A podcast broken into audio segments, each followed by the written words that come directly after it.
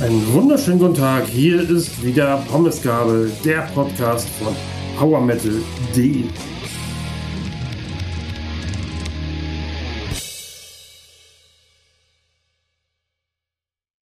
Hallo und herzlich willkommen bei Pommesgabel, dem Podcast von PowerMetal.de. Jetzt auch empfohlen von Radio Bob. Wir freuen uns sehr über diese Kooperation. Man kann uns jetzt hören über die Radio Bob App oder auch auf der Radio Bob Website.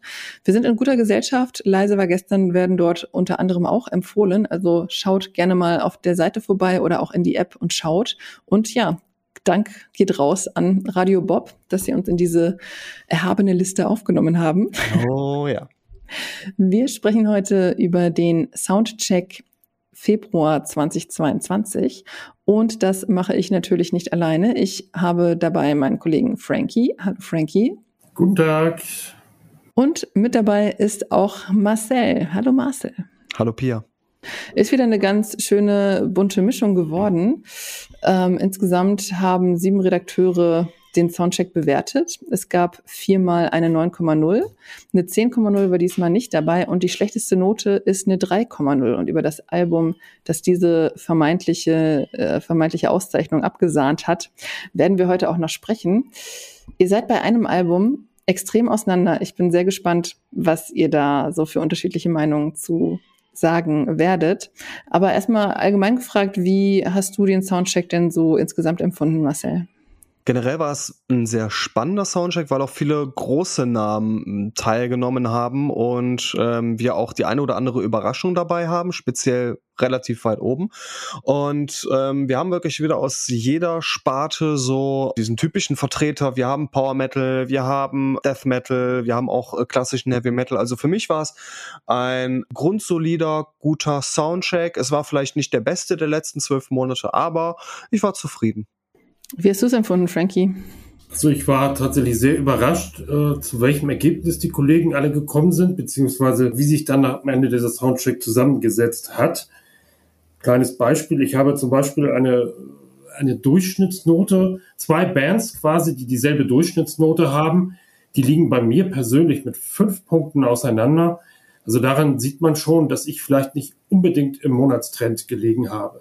Ich fand auch, dass die Siegerplatte mit 8,0, hm, da gab es schon mal höhere Platzierungen, also höhere äh, Durchschnittsnoten, glaube ich. Es ist generell, also der erste, wie gesagt, hat acht Punkte und der letzte hat 5,07. Es ist gut auseinander. Beim letzten Mal war es ja so, dass alle Alben so dicht beieinander lagen, also dass den ersten und den letzten nicht so viele Punkte getrennt haben. Aber diesmal zeichnet sich da schon was ab. Und ähm, ich würde sagen, wir steigen auch gleich ein mit dem fünften Platz. Wir sprechen, um das auch nochmal vorwegzunehmen, auch wieder über die Plätze 5 bis 1 und 23 bis 25, wobei der zweite Platz doppelt belegt ist und der dritte Platz somit gar nicht. Auf Platz 5 sind Star One mit dem Album Revel in Time. Veröffentlichungstermin ist der 18. Februar. Und wem das jetzt gar nichts sagt, äh, sagt vielleicht der Name Arjen Lucassen was, der ja mit keine Ahnung wie vielen, mit Ireon und allen möglichen anderen ja, Projekten äh, gerne mal von sich reden macht. Ähm, es ist wenig verwunderlich auch wieder ein Konzeptalbum und die Tracks sind von Filmen inspiriert, die sich mit der Manipulation von Zeit beschäftigen. Was ich sehr spannend finde, ich weiß nicht, ob ihr die Digipack-Version bekommen habt, da gibt's auf CD Nummer zwei die gleichen Songs wie auf CD Nummer eins, allerdings mit anderen Sängerinnen und Sängern. Ähm, insgesamt soll es laut Lukas weniger Akustikinstrumente geben als auf sein, als bei seinen anderen Projekten. Ähm, ich habe allerdings auch in meinem kurzen Nachgoogeln über das Album nicht rauslesen können, wer denn da so ja am Gesang unterwegs ist. Deswegen mal an euch die Frage, wer singt denn da so? Frankie hat 7,5 Punkte vergeben, Marcel hat 8,5 Punkte vergeben und Durchschnittsnote ist 7,64. Wie fandst du die Platte denn generell? Du bist ja ziemlich im, im Durchschnitt dann mit deiner Note gewesen, also mit der Durchschnittsnote ziemlich nah dran. Ja, das ist im Prinzip das, was ich eigentlich auch von Arjen Lukassen immer so erwarte. Auch mit Arian immer sehr gute Sachen, die er macht, aber das hat mich bislang auch noch nie so wirklich gecatcht. dass, dass ich sagen muss, oh ja, das ist jetzt wirklich die ganz große Begeisterung. Keine Frage, Arjen Lukasen ist ein großer Musiker, nämlich über zwei Meter groß. Kleiner Scherz am Rande. Ich persönlich habe den ersten Kontakt mit ihm oder seiner Musik gehabt mit der mit seiner Band Vengeance aus dem Jahre 87 oder 88 mit dem Take It or Leave It Album, was ich damals sehr sehr äh, rauf und runter gefeiert habe und danach das Nachfolgealbum Arabia war von gleicher Güteklasse, wenn nicht noch besser.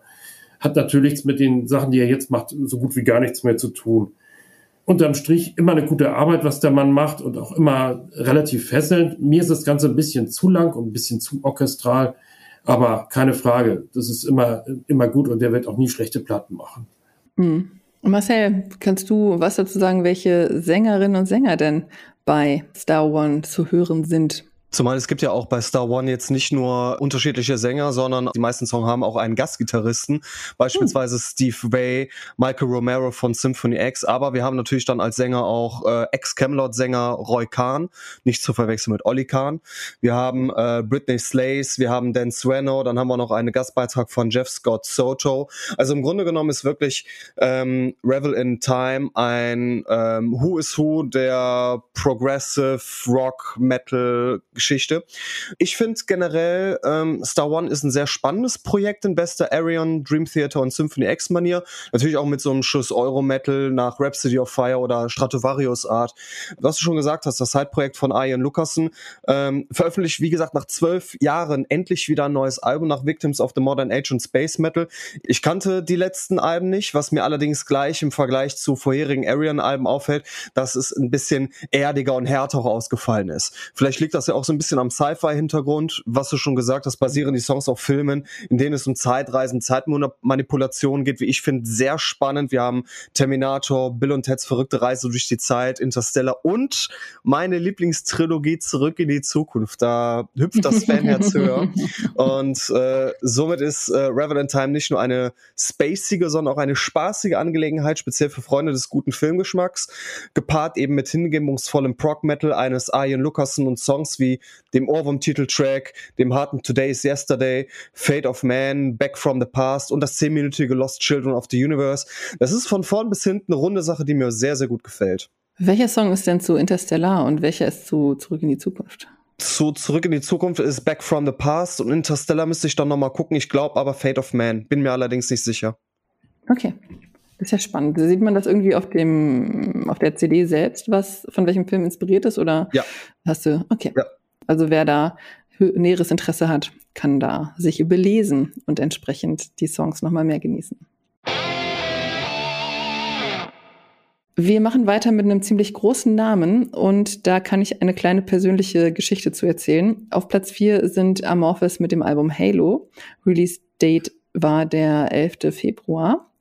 Amorphis und ich haben so eine ganz interessante Nicht-Beziehung zueinander. Es geht mir nämlich bei der Band ähnlich, wie es mir mit Epica geht. Die Musik geht zu einem Ohr rein und zum anderen wieder raus. Ich kann nicht sagen, dass ich die Musik schlecht finde. Ich kann nicht sagen, dass ich sie gut finde. Ich nehme sie einfach nicht wahr und ich weiß nicht warum, denn eigentlich machen die ja das, was ich zumindest bis vor ein paar Jahren super gerne gehört habe, nämlich haben sie einen ziemlich großen Death Metal Anteil, sind ein bisschen proggig, es ist ein bisschen Doom dabei, aber irgendwie dockt es in meinen Synapsen nicht an. Halo ist jetzt das 14. Album. Die Band ähm, kommt aus Finnland. 1990 wurde sie schon gegründet und der Vorgänger Queen of Time ist von 2018. Also drei, vier Jährchen sind da ins Land gegangen. Ihr seid hier ziemlich dicht auch wieder beieinander. Frankie hat 8,0 Punkte vergeben, Marcel 7,5 und im Durchschnitt ist es eine 7,71 geworden. Marcel, wie ist denn dein Verhältnis zu Amorphis? Ist es besser als meines? Ganz genauso. Das, was du mit Echt? Ethika hast, ist für mich, glaube ich, der Inbegriff Amorphis. Ich meine, jeder von uns, auch ihr da draußen, habt natürlich Bands, die einem vom Stil her eigentlich komplett gefallen sollten, man aber in der Vergangenheit selten einen Zugang zu gefunden hat. Und die Vorgängeralben, man muss dazu sagen, die haben mir allesamt für einen Augenblick gefallen und liefen dann noch Tage später noch in gemütlicher Rotation. Aber für mehr hat es bei Under the Red Cloud und Queen of Time, was du gerade gesagt hast, auch nicht gereicht. Mir fehlte einfach so diese Langfristigkeit, sodass diese Alben auch nie einen Platz in meiner Jahresentwertung gefunden haben. Und so wird es sich auch mit Halo verhalten, obwohl das Album per se wieder sehr gute Musik bereithält. Wir haben wirklich spannende Kompositionen, einen interessanten, mutigen Mix aus Death Metal, Prog, symphonischen Mellow Metal und vielleicht ist dieser Zusammenschluss verschiedenster Genres auch der Grund, weshalb Amorphis in meiner besten Liste nie weit oben landet. Mir fehlte da so ein bisschen der, ja, wie soll ich sagen, dieser, dieser Kern, an dem ich mich festhalten kann. Es ist halt Musik, die sehr fordert, die sehr einnehmend ist auch im Hinblick auf die Mythologie in den Texten. Es ist ein Album und generell eine Band, der man einfach seine ungeteilte Aufmerksamkeit schenken muss. Dann und auch nur dann erfüllt Halo seine komplette Wirkung. Und das ist eben bei mir der Kasus Knacktus. Es gibt einfach zu viele andere Alben, zu viele Musik, zu viele Bands, als dass ich mich komplett auf Amorphis konzentrieren könnte. Jetzt aus Fansicht, wenn ich wirklich nur diese eine Herzensband hätte, würde ich sagen, geil, super Album. Aber so aus redaktioneller Sicht, ich höre oder wir hören ja im Monat noch 30 andere Alben. Und da fällt es mir ein, einfach schwer, mich an Halo komplett ja, festzuhalten. Und das ist halt mein persönliches Dilemma. Da gegenüber stehen aber, wie gesagt, dieser tolle, vielschichtige Sound, ähm, eine fast schon majestätisch agierende Band, die zwar einerseits souverän, aber andererseits auch schön verspielt und facettenreich agiert. Beste Beispiele sind hier Seven Roads Come Together. Der Titeltrack ist ein atmosphärisches Monster, düster orientalisch angehaucht, Growls, eine tolle Dynamik oder auch On the Dark Waters aufgrund dieses ja leicht poppigen, sehr eingängigen Flares. Es sind halt die verschiedensten ähm, Momente, die Amorphis auszeichnen und auch diesem Album das Prädikat wertvoll verpassen ich für meine Begriffe, das ist wieder dieses Dilemma, ich weiß es einfach schlichtweg nicht zu würdigen, da ich mich wirklich wochenlang hinsetzen müsste, um die Alben der Finnen zu studieren, um tiefer in die Materie einzutauchen, um einfach Teil dieser Amorphis-Welt zu werden. Und dafür ist mir das einfach ein bisschen zu fordernd. So ist Halo objektiv ein gutes Album, dem mir schlichtweg wie bei den letzten Alben auch der Zugang abhanden kommt. Frankie, wie ist es bei dir? Kannst du mit Amorphis mehr anfangen als Marcel und ich? Es ist tatsächlich so, ähnlich, wie ihr das jetzt beschrieben habt, so geht's mir des Öfteren auch. Ich muss ganz ehrlich sagen, mein erster Kontakt mit Amorphis war dieses grandiose Land of the Thousand Lakes. Ich habe sie damals, ich glaube 96 war das oder, oder 97 in Wacken verpasst und bin dann am Sonntag nach dem Wacken äh, nochmal nach Hamburg in die Markthalle gefahren und habe sie dann im kleinen, in der kleinen Markthalle gesehen in Marx.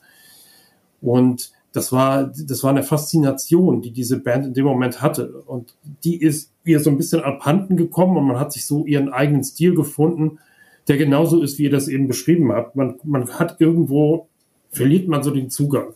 Das ging mir mit den letzten Alben so. Aber Amorphis bringen so pro Dekade mal ein Album raus, was über ihren normalen Level herübersticht. Das war mit Circles so, das war, ist ungefähr zehn Jahre alt. Das habe ich damals richtig abgefeiert und auch gut bewertet. Und jetzt ist es eigentlich wieder ähnlich. Also Halo hat mich am, doch im Vergleich zu den letzten Amorphous-Alben doch mehr ergriffen. Mir hat so der Opener Northwards schon mal äh, komplett die Füße weggezogen. Das ganze Album fesselt mich jetzt nicht so, wie Marcel eben schon sagte, man muss sich da komplett reingeben, sonst funktioniert's nicht. Klar, aber im Großen und Ganzen im Vergleich zu den letzten Alben ist das jetzt wieder eins, das ich mir durchaus mal wieder öfter anhöre und in dem ich mich auch mal äh, reinversetzen kann. Mhm. Dann wäre es mal spannend, so in ein paar Monaten zu hören, ob es auch wieder so ist, dass ihr ja das Album schon noch gut findet, aber es äh, irgendwie nicht hängen geblieben ist. Das würde mich tatsächlich mal interessieren. Auf dem ersten, zweiten Platz ist eine Band, die auch große Bekanntheit genießt, nämlich Voivod mit dem Album Synchro Anarchy. Auch am 11. Februar ist es erschienen. Es sind Kanadier. Die Band ist bereits 1981 gegründet worden und somit älter als 40 Jahre und somit älter als Marcel und ich. Wir haben es ja auch mit Progressive Metal zu tun. Der Vorgänger ist auch 2018 erschienen, genauso wie bei Amorphis. Ähm, und zwar hieß das Album The Wake. Ähm, Synchro Anarchy ist allerdings schon das 15. Album der Band. Hier liegt ihr etwas auseinander. Ich bin gespannt. Frank, du hast 6,5 Punkte vergeben. Marcel, du hast 8,5 Punkte vergeben. Und auf eine Durchschnittsnote von 7,85 kommt diese Scheibe. Frankie, du feierst sie nicht so sehr. Woran liegt's? Ja, woran liegt's? Ähnlich wie beim Amorphous bei euch. Volvet und ich werden nie Freunde werden. Das ist halt so. Das ist eine subjektive Geschichte. Ich habe äh, das Album tatsächlich verinnerlicht und im Prinzip mag ich sowas auch. Aber Volvet ist eine Band, da, da, da kommt keine Chemie zustande. Ich kann da auch nicht so sehr viel sagen. Diese Band bleibt, wie sie ist, ist, wie sie ist. Das ist gut so. Man mag sie oder man mag sie nicht. Dazwischen gibt's eigentlich wenig. Und ich gehöre zu der Sorte, die noch nie Zugang zu Volvet gefunden hat, obwohl es mir schon Dutzende von Leute nahegelegt haben und äh, versucht haben, mir diese Band einzuprügeln. Funktioniert nicht. Es ist sehr innovativ, aber es bleibt bei mir auch äh, trotzdem kein, kein Eindruck hängen. Also ja, unterm Strich, das wird nie meine Band. Marcel, 8,5. Damit hast du nach Rüdiger mit die meisten Punkte ja. dieses Album vergeben. Rüdiger hat neun Punkte vergeben. Kann ich Ihnen sehr gut verstehen, aber zunächst muss ich äh, ein bisschen intervenieren zum Begriff Progressive Metal, weil wir bei Voivod eher in die Progressive Thrash Metal Richtung gehen und das mhm. sehr progressiv, sehr thrashig und sehr abgespaced im wahrsten Sinne des Wortes. Also ich mochte die 80er Phase von Voivod bis Nothing Face sehr gerne und da habe ich sie irgendwann mal auf dem Rock Hard Festival gesehen und fand das Dargebotene sehr beeindruckend, auch wenn gleich nicht so komplett zugänglich und allein die Bandhymne Voivod ist äh, ein absoluter Ohrwurm. Doch im Zuge dessen habe ich mich mehr mit Voivod beschäftigt, auch mit jüngeren Alben, Alben wie Infinity oder The Wake und ähm, Target Earth fand ich dann wieder gut wohl möglich hat mir da einfach ein bisschen der Zugang gefehlt, aber da hat mir bei den letzten Alben ähm, so ein bisschen der, der Biss, die nötige Konsequenzen, einfach dieses Abgedrehte aus den 80ern ein bisschen gefehlt, so dass ich auch ein bisschen vorsichtig an Synchro Anarchy gegangen bin. Aber sämtliche Befürchtungen haben sich auch direkt nach dem ersten Durchgang in Luft aufgelöst, mehr noch in sehr viel Wohlwollen verwandelt. Volvot sind halt wieder auf dieser Weltraummission und haben wieder allerlei Eigenwilliges am Start. Dieses Riffing, die Gesangslinien, die Melodien, das ist alles so herrlich verquer und spannend zugleich. Mal rockig, mal psychedelic, mal am Tempo anziehend, mal sehr zähflüssig, mal thrashig und mal mit ein bisschen mehr Blues und vertrackten Melodien. Das kennt man von Volver zum, zum Großteil. Es gelangt halt auf Synchro Anarchy auf äh, wieder eine neue Ebene. Dazu passt auch beispielsweise, wenn ihr euch mal ein, ein Beispiel vom Voivod Sound 222 anschauen möchtet, passt dazu das Schwarz-Weiß-Video zu Planet Eaters. Das ist ein Kombi mit der Synchro Anarchy Mucke auch fast schon einem Fiebertraum im Weltraum gleicht. Auch ist Synchro Anarchy ein sehr gutes Beispiel dafür, wie stellvertretend der Titeltrack für ein komplettes Album stehen kann. Auch hierzu gibt's ein sehr sehenswertes Video, wie ich finde. Weiterhin gefallen mir Paranormalium das punkige Sleeves Off und wirklich das her herrlich fiese Mindclock. Und häufig gibt es musikalische Querverweise, was mir auch sehr gut gefällt, zu damaligen Alben, speziell zu der späteren 80er und frühen 90er Jahre Phase, so dass man auch halt alt, als Altfan das Album wirklich abfeiern wird. Und ich weiß jetzt nicht mehr, welcher Song das ist, aber irgendwie hat es mich auch so ein bisschen an die Jason Newsted Phase erinnert, der ja auch bei Metallica beispielsweise den Bass geschworen hat. Der war nämlich auch mal bei Voivod. Es ist halt schon erstaunlich, wenn man bedenkt, dass die Kanadier seit 40 Jahren, seit jetzt äh, 15, 16 Alben dabei sind und sich immer wieder neu erfunden haben, ihren eigenen Stil konsequent weitergeführt und weiterentwickelt haben, ohne auf der Stelle zu treten. Und selbst als äh, Song, Hauptsongwriter und Gründungsmitglied Dennis Damour 2005 verstarb, hat die Band weitergemacht und gut Musik veröffentlicht. Es zieht sich quasi, auch wenn man sich so ein bisschen die, die Cover anguckt, wie ein roter Faden durch und sowas mag ich. Das ist halt so dieses Aushängeschild, das keine andere Band hat. Und das muss man honorieren. Den zweiten Platz teilt sich Voivod mit einer sehr bekannten Band, von der ihr hier künftig eventuell auch noch mal was hören könntet in diesem Podcast, nämlich mit Hammerfall. Ich denke, an denen kommt man nicht so wirklich vorbei. Ähm, ich sag mal Hearts on Fire oder Renegade. Ich könnte jetzt meine komplette Spotify-Liste runtersingen, aber damit äh, will ich euch jetzt nicht quälen. Wir sollten einen extra Podcast machen, in dem du einfach nur irgendwas singst. in dem ich einfach alles, was ich spreche, auch singend aufnehme. genau, das ist dann die Gesangsversion. Zusätzlich zu der Akustikversion. Wie Amorphis. Auf dem zweiten Platz sind Hammerfall mit Hammer of Dawn, das am 25. Februar rauskommt. Die Band ist 1993 in Göteborg gegründet worden und spielt, dann kann es schon fast vermuten, wenn Marcel sie abfeiert, Power Metal. Natürlich.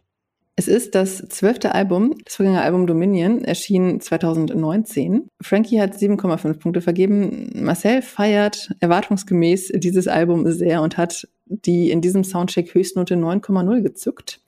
Insgesamt gab es hier natürlich auch 7,85 Punkte in der Gesamtwertung von der Redaktion. Du hast das Album auch insgesamt von allen, die mitgesoundcheckt haben, am besten bewertet. Es war auch zweimal eine 7 dabei von Michael Mayer und von Raphael.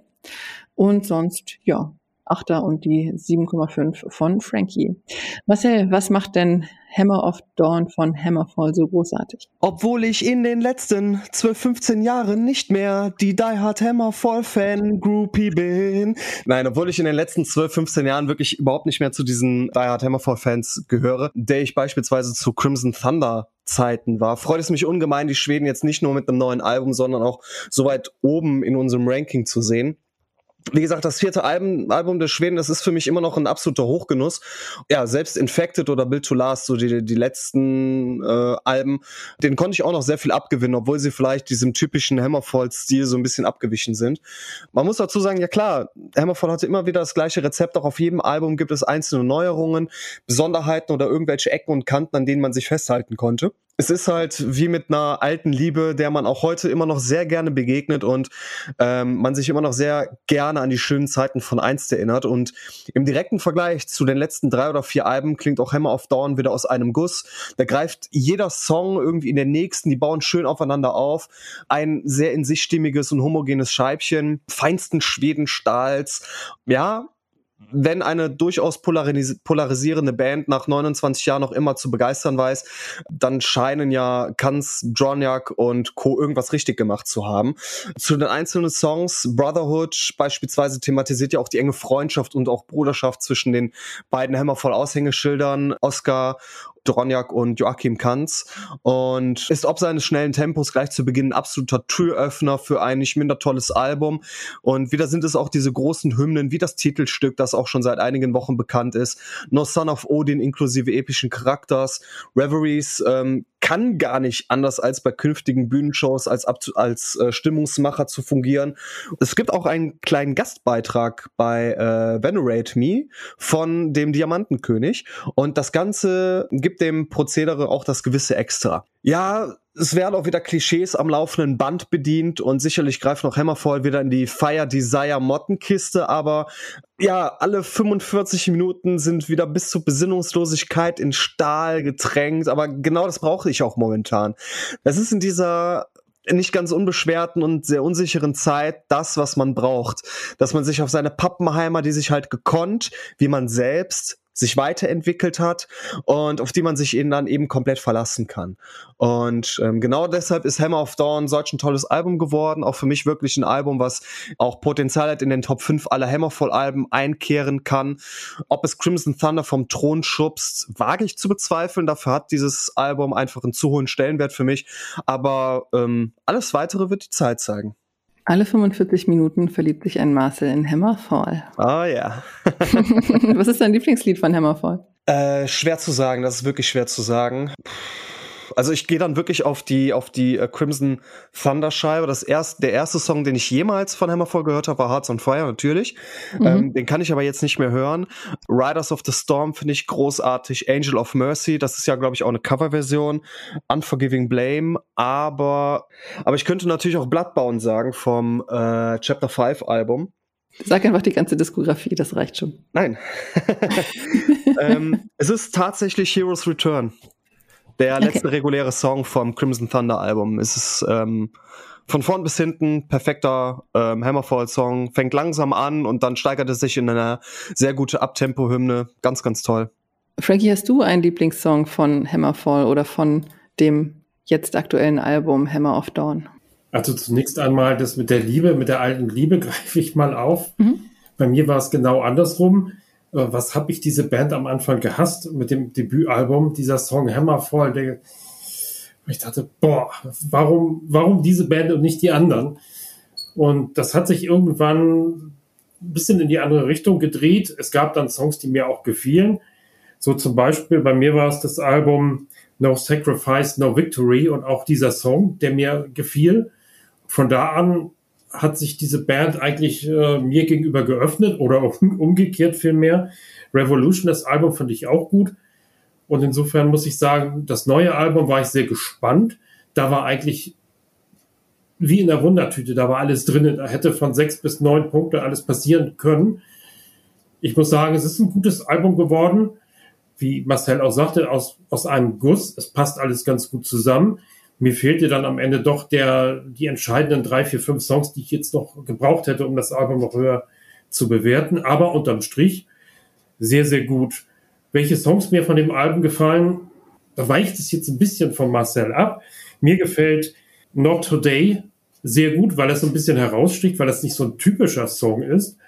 Not Today ist natürlich auch ein Spruch aus Game of Thrones. Ich weiß nicht, ob es äh, da einen Zusammenhang gibt. Und auch äh, State of the Wild finde ich sehr, sehr gut, muss ich sagen. Das ist auch noch ein Track.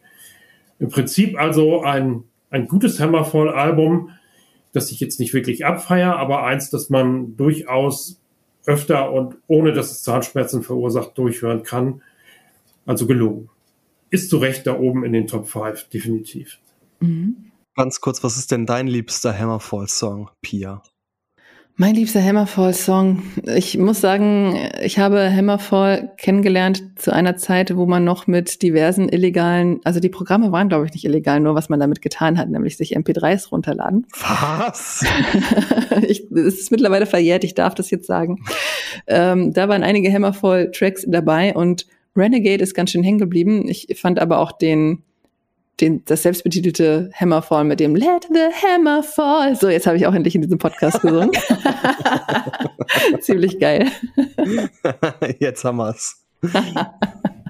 Beziehungsweise heißt der Let the Hammer Fall oder heißt der Hammer Fall? Ich weiß es Let nicht. the Hammer Fall. Und es gibt noch dann, einen Hammer Fall. Äh, okay, genau. dann Let the Hammer Fall. Wegen des hymnischen Let the Hammer Voll. Live großartig. Oh, das erinnert mich an eine Double Headliner Tour damals. Ähm, Vorgruppe war, glaube ich, Chakra äh, und eine Double Headliner Tour von Hammerfall und Stratovarius. Uh. Ja, damals zu Chapter 5 Zeiten und zum selbstbetitelten Stratovarius Album. Und ich habe sie dann in Köln gesehen und ähm, war großartig, war absolut großartig. Also wenn mir das Crimson Thunder Longsleeve immer noch passen würde, äh, hätte ich es noch. Aber da bin ich dann noch irgendwann, naja. Hast du zu viel abgenommen, ne? Ja, genau. genau. Ich bin Gewinnertyp, ich verliere nichts. Kommen wir zu Platz 1.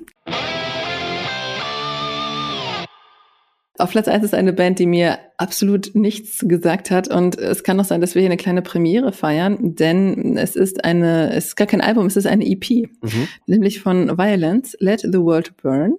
Kommt am 4. März raus. Die Band hat sich 1985 in den USA gegründet und zwischendurch immer mal wieder aufgelöst.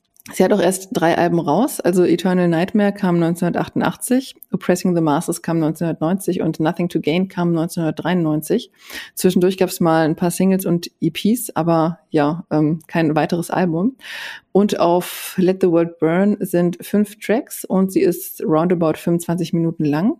Vielleicht ist das der Grund, die insgesamt recht wenigen Veröffentlichungen, weshalb Violence bisher an mir vorbeigeschlittert sind. Violence schreibt sich übrigens Vio-Lenz. Frankie, du hast sieben Punkte vergeben. Marcel, du hast acht Punkte vergeben. Und insgesamt, wie ich ja schon gesagt habe, liegt der Punkteschnitt bei diesen eben 8,0 Punkten.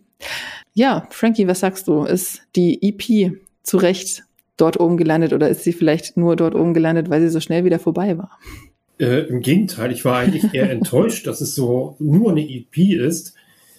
Und ich, da hätte ich mir natürlich ein volles Album gewünscht mit, mit, äh, mit, der, mit der gewohnten Qualität.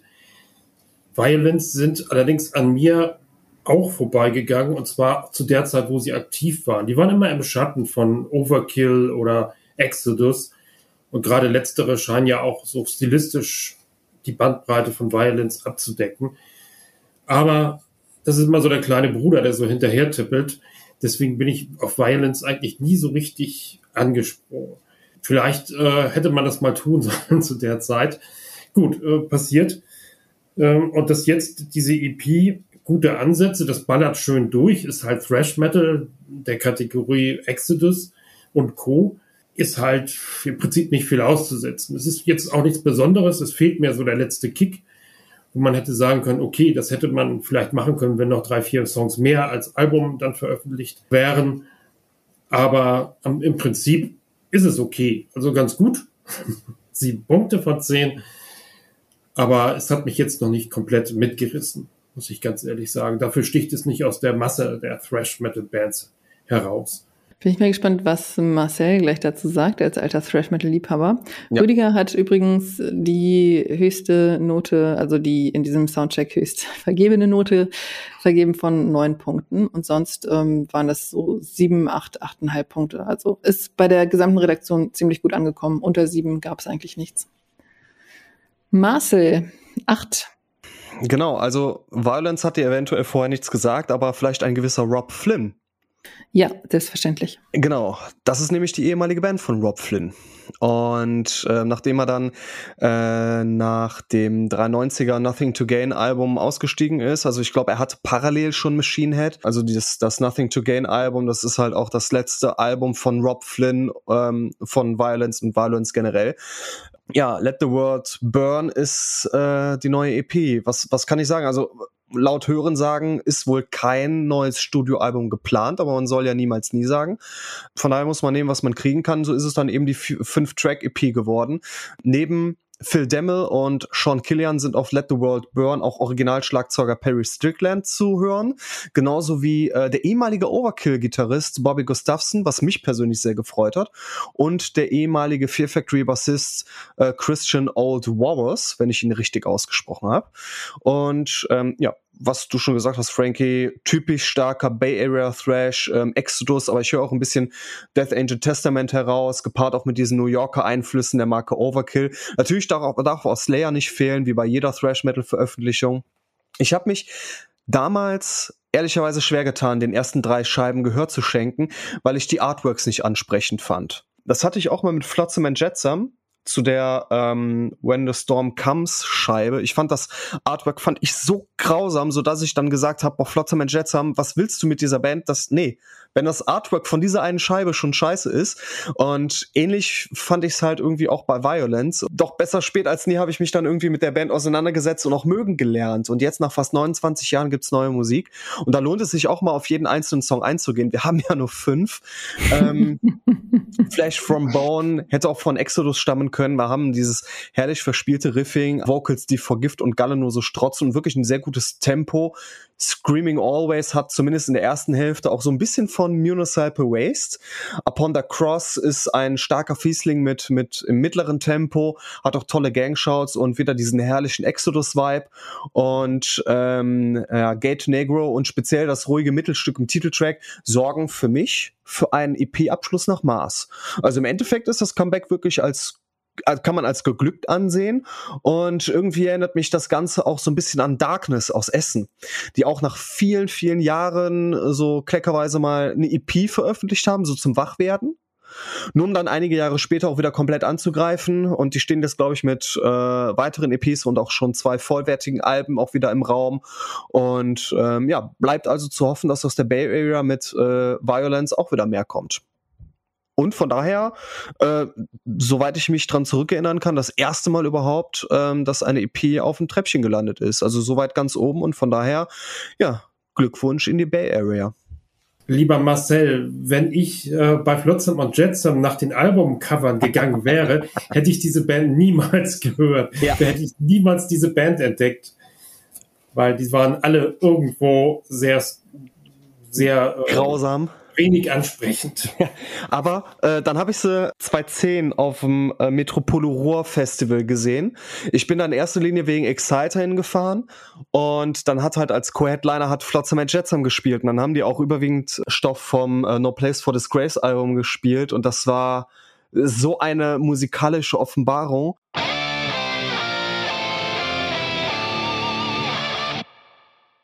Von schlechten Albumcovern kommen wir jetzt mal zu schlechten Alben. Oh. Und jetzt bin ich gerade oh. fröhlich, dass Frankie nicht neben mir sitzt, weil er mir jetzt wahrscheinlich eine Schelle verpassen würde. Ich bin Auf, froh, dass die Hanne das Review schreibt. Auf Platz 23 sind gelandet. Man muss zu dieser Band, glaube ich, auch nicht allzu viel sagen. Sabaton mit The War to End All Wars, das am 4. März erscheint. Sabaton, ich sage jetzt trotzdem ein bisschen was, 1999 gegründet, kommen aus Schweden und spielen Power Metal. Ähm, Moment, das hatten wir doch schon mal, Schweden und Power Metal. Moment. Yes. Jetzt kommt der dunkle Zwilling sozusagen. Ähm, 2019 kam The Great War und The Soundtrack to the Great War. Das war so das letzte Full-Album-mäßige, was Sabaton veröffentlicht haben. 2021 gab es ziemlich viele Singles.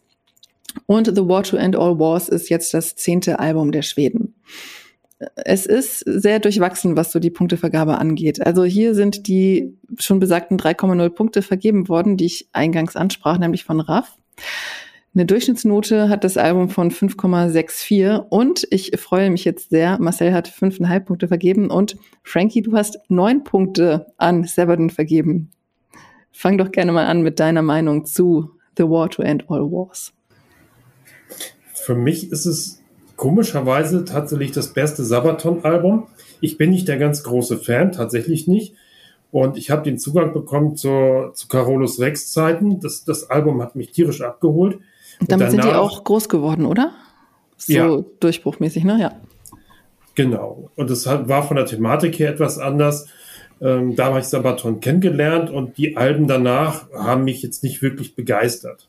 Das letzte Album The Great War fand ich schon wieder ein, ein musikalisch zumindest ein Schritt in eine ordentliche Richtung. War aber auch noch nicht das, äh, was ich jetzt mit Sabaton mal verbinden würde. Und dementsprechend, äh, ja, bescheiden waren jetzt meine Erwartungen an, die, an das neue Album, weil ich weiß, die ziehen ihren Stiefel durch und das ist halt ein neues Album und fertig. Äh, aber tatsächlich war ich sehr, sehr positiv überrascht. Erstmal ist der Sound besser als die letzten Male. Und dann hat mich schon dieses erste Lied, dieses Sarajevo, was ja eigentlich mehr ein Intro ist, dass die geschichtliche Aufarbeitung des, des Attentats beinhaltet, welches zum Ersten Weltkrieg geführt hat. Das hat mich oder das begeistert mich total. Fragt mich nicht warum, es ist halt so. Vielleicht weil der Joachim auch nicht singt, keine Ahnung. äh, however, äh, ich, ich mag sowas, sowas Verspieltes, auch mal so ein bisschen, bisschen ab vom Normalen. Also da habe ich dann gemerkt, oh, das ist ja kein Sabaton-Song, wie man ihn kennt. Ansonsten sind auf diesem Album auch zwei, drei Songs, die so als Stangenware durchgehen. Nichtsdestotrotz Soldier of Heaven, so ein bisschen Battle Beast äh, Schlagersound und vor allem auch Christmas Rules. Da sind sehr viele Elemente von, von TSO, von Trans-Siberian Orchestra drin. Also im Prinzip äh, erfinden auch Sabaton weder sich noch das Genre neu. Aber für mich, ich kann das Album super durchhören, ich kann es mitpfeifen, ich finde es einfach klasse. Erstaunlicherweise, ich habe es selber nicht erwartet. Das ist, das ist halt meine Meinung dazu. Mhm. Marcel, warst du dann negativ überrascht oder hattest du gar keine Erwartungen an das Album? Oh, schwierig zu sagen. Ich habe einfach gesagt, okay, komm, du hörst es dir jetzt an. Zunächst muss ich aber sagen, dass ich einst vor Sabaton wirklich den Hut gezogen habe. Wenn ich bedenke, dass sie äh, sich damals äh, im Vorprogramm zu Edguy und Dragon Force oder auch als Open auf dem Rock Festival den Arsch abgespielt haben, sich peu à peu wirklich neue Fans erspielt haben, dass eben auch die Aussage zementiert, dass sich harte Arbeit auch irgendwann auszahlt. Ich meine, also wir reden hier vom, vom ersten Slot auf dem äh, Rock Festival. Ja. Mhm. Es ändert jedoch nichts an der Tatsache, dass ich persönlich die Band seit Jahren nicht mehr hören kann. Es liegt speziell auch an der Tatsache, dass sich Sabaton in diesem wirklich aufgeblasenen Sound und der äh, sich immer wiederholenden Kriegsthematik selbst ein so enges Korsett geschnürt hat, dass man als einziger Sympathisant auch schon vor einigen Alben die Augen rollen musste, wenn es wieder heißt, dass Sabaton mit einem neuen Album am Start sind und den ersten oder den zweiten Weltkrieg thematisieren. Ich will auch ehrlicherweise nicht die Debatte aufkochen, ob diese Thematik, dieses lyrische Konzept nicht, nicht mittlerweile äh, doch zu den Akten gelegt werden sollte. Hier geht es einzig und allein um die Musik auf The War to End All Wars, auch wie ich finde ein sehr sperriger Albumtitel. Ich fand ähm, Heroes damals noch richtig gut, würde es zwar heute, acht Jahre später, nicht mit solch einer hohen Punktzahl versehen, ähm, aber ich kann trotzdem gut verstehen, warum ich das Album damals sehr mochte. Zu The Last Stand oder The Great War hatte ich damals überhaupt keinen Bezug mehr. Mir kam es so vor, als ob die Schweden sich immer nur noch im Kreis dreht und immer wieder das gleiche Thema durchnudelten. Und im Endeffekt geben Sabaton ihrer stetig wachsenden Fanschar genau das, was sie wollen, ohne sich selbst als Künstler durch dieses angesprochen enge Korsett weiterzuentwickeln. Die Fans, die wollen diesen aufgeblasenen 2022er Power Metal Sound und den bekommen sie dann eben auch. Zudem in der jetzigen Situation ein musikalisches Album mit diesem konzeptionellen Background abzufeiern, hat für mich ehrlicherweise einen recht faden Beigeschmack. Äh, muss aber jeder für sich selbst entscheiden. Ähm, man hat wirklich Theatralik am laufenden Band, die typischen Chöre, diesen stampfenden Beat. Das kennt man eben seit Jahren von der Band und ist nicht wirklich neu. Ein paar Aha-Momente gibt's wirklich mit Saraj Sarajevo, mit der Ballade Christmas Truce, was du schon gesagt hast, Frankie, erinnert mich auch ein bisschen an Trans-Siberian Orchestra, thematisiert ja auch diesen Weihnachtsfrieden von 1914. Wir haben mit äh, The Valley of Death auch recht brauchbares Material und einen coolen Choreinsatz und auch Stormtroopers ist für mich vollkommen okay. Ich kann auch diese Stimme von Joachim Broden nicht mehr hören. Ne? Das ist, äh, da sie zum einen nicht mehr viel Raum für Abwechslung lässt und ich ganz genau weiß, wie sie sich auch in 10, 20 Jahren anhört. Es ist immer wieder dasselbe. Und summa summarum verstehe ich Sabaton-Fans, die dieses Album, wie auch die letzten beiden Alben abfeiern und in den Himmel loben. Aber ich gehöre einfach nicht mehr dazu und habe auch eben mit Heroes das letzte Sabaton-Album gehabt, was ich gemocht habe. Und insofern kann ich ähm, seit einigen Jahren der Band nichts mehr abgewinnen und daran wird auch die The War to End All Wars äh, nichts ändern. Ich bin mal gespannt, wann bei mir dieses ACDC-Syndrom eintritt. also sehr gut, ja. Wenn bei euch da draußen das Syndrom schon eingetreten ist, schreibt uns das gerne mal oder schreibt uns auch gerne, ob ihr Sabaton total abfeiert und auch das neue Album gut findet. Das würde mich auch mal sehr interessieren. Platz 24 sind Cult of Luna mit The Long Road North ähm, ist am 11. Februar erschienen und wir bleiben geografisch in Schweden. Die Band ist ein Jahr vor Sabaton gegründet worden, nämlich 1998 und sie machen irgendwas mit Atmosphäre. Der Vorgänger Dawn to Fear kam 2019 raus und es ist das achte Album der Schweden. Äh, insgesamt hat die Scheibe eine 5,57 erreicht und ihr seid auch, ja, da beide sehr dicht dran. Marcel mit 5,0 und Frankie mit 5,5. Ähm, ja, Marcel, kannst du stilistisch Kalt auf Luna ein bisschen besser einordnen, als ich das getan habe?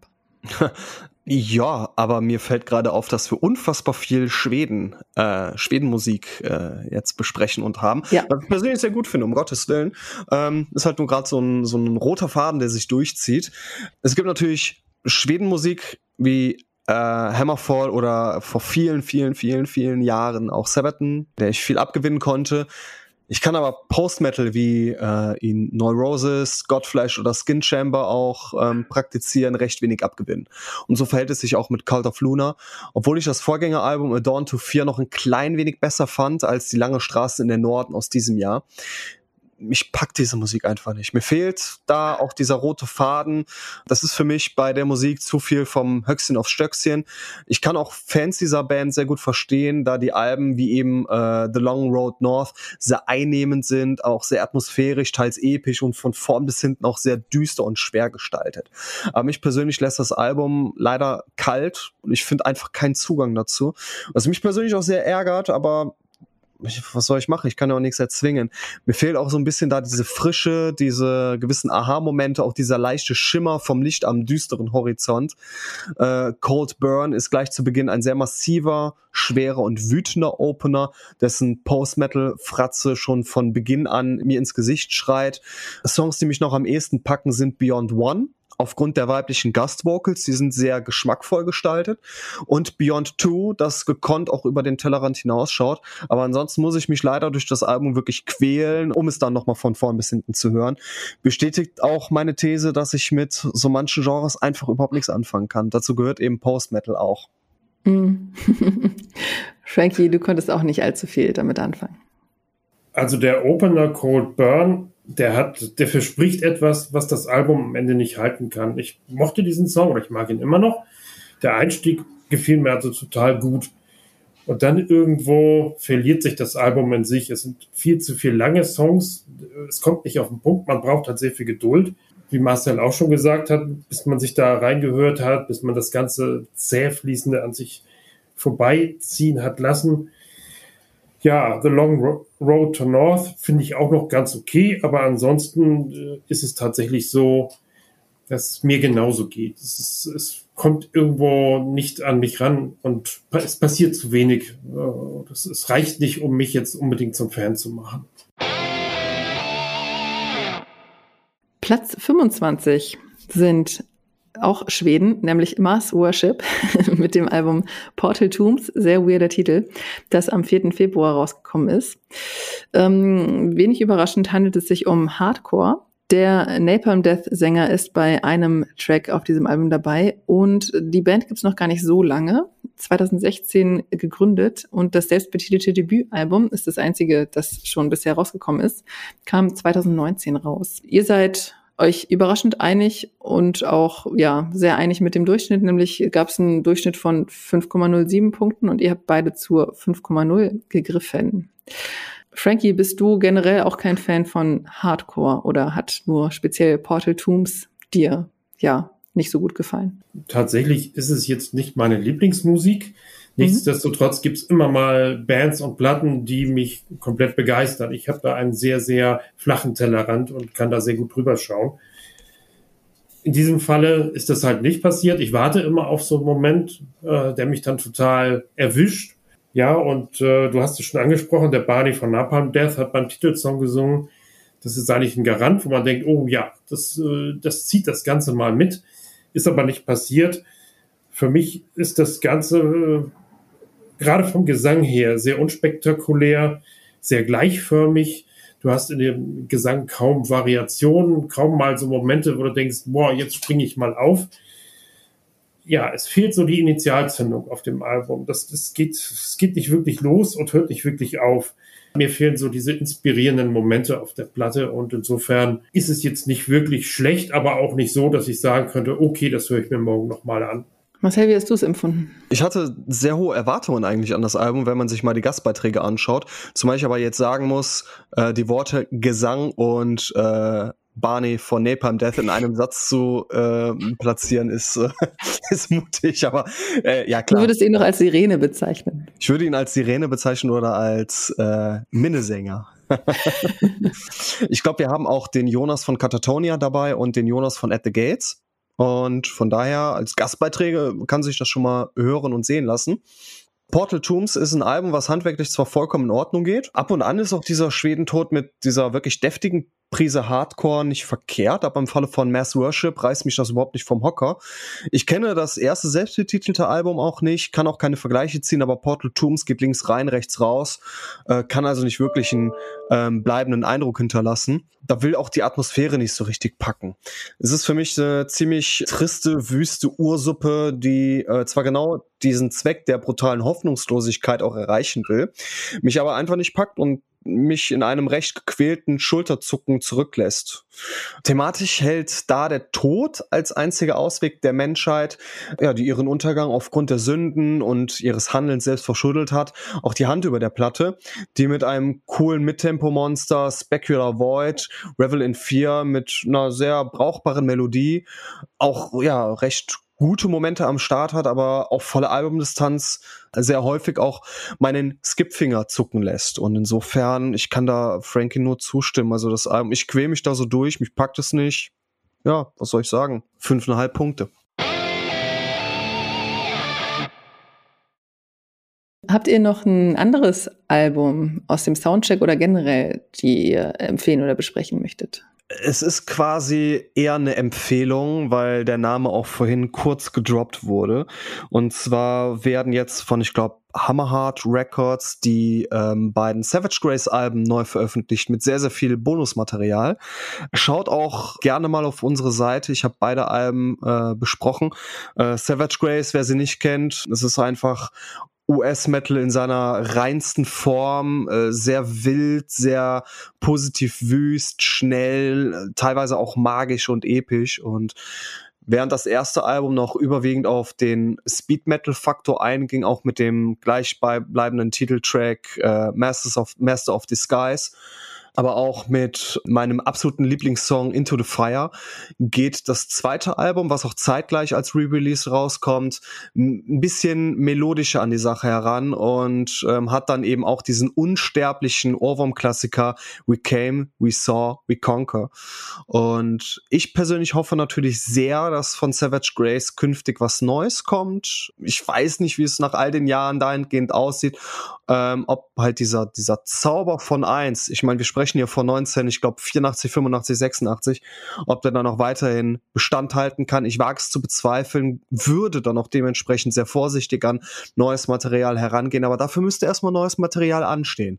Und in der Zwischenzeit freue ich mich dann eben an den sehr, sehr üppigen Re-Releases von Hammerhard Records zu ähm, Master of Disguise und After the Fall von Grace.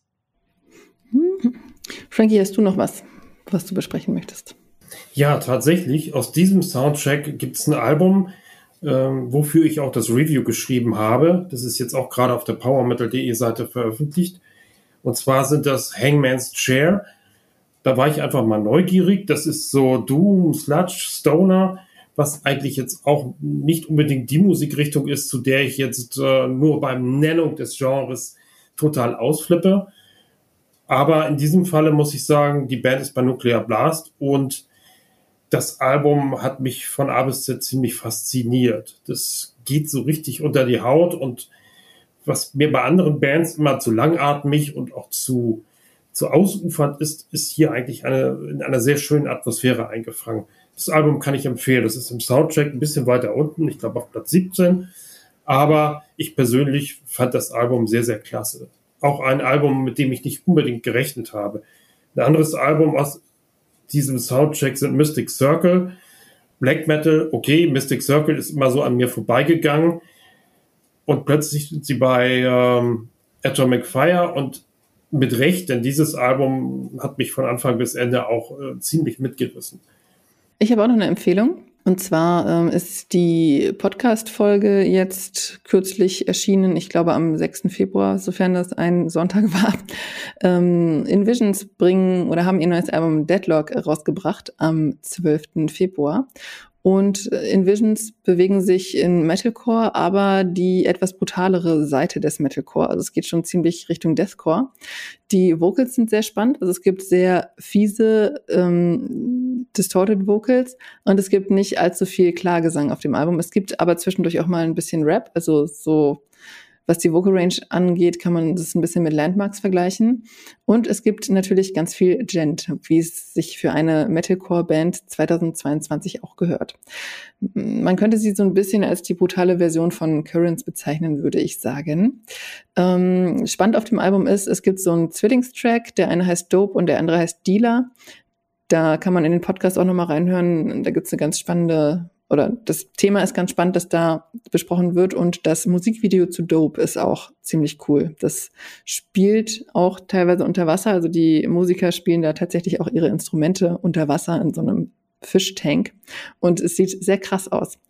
Ähm, wer da mal reinhören möchte, Annihilator ist ein guter Song, um da mal ein bisschen Gefühl für zu kriegen. Hat einen extrem poppigen Refrain, geht aber ziemlich, ja, ähm, brachial los. Und ich würde sagen, es ist so eine Mischung aus Emir und NSOK, was da so am Ende rausgekommen ist bei Invisions. Also wer mit einer der genannten Bands was anfangen kann oder generell Deathcore oder auch mal ein bisschen was leichteres mag, sei empfohlen, mal in Invisions mit Deadlock reinzuhören. Das war unser Februar Soundcheck. Ähm, ich danke euch für die vielen Metaphern, die ihr verwendet habt. Ich finde es immer großartig, was man für Metaphern verwenden kann, wenn man über Musik spricht. Hm.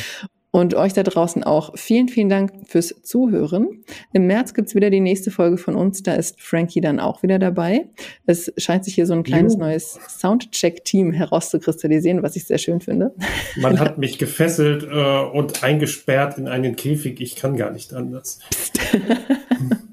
Marcel, du wolltest noch was sagen. Äh, wo bleibt denn unser Lieblingssong, unser aktueller? Du hast völlig recht, Marcel. Was ist dein aktuelles Lieblingslied? Ja, das ist ganz klar, unüblicherweise, Judas Priest mit Machine Man. Ich muss mal hm. ein bisschen was aus der Ripper-Ära nennen. Frankie, was ist deins? Tatsächlich äh, Sarajevo vom neuen Sabaton-Album. ich ziehe das jetzt hier durch.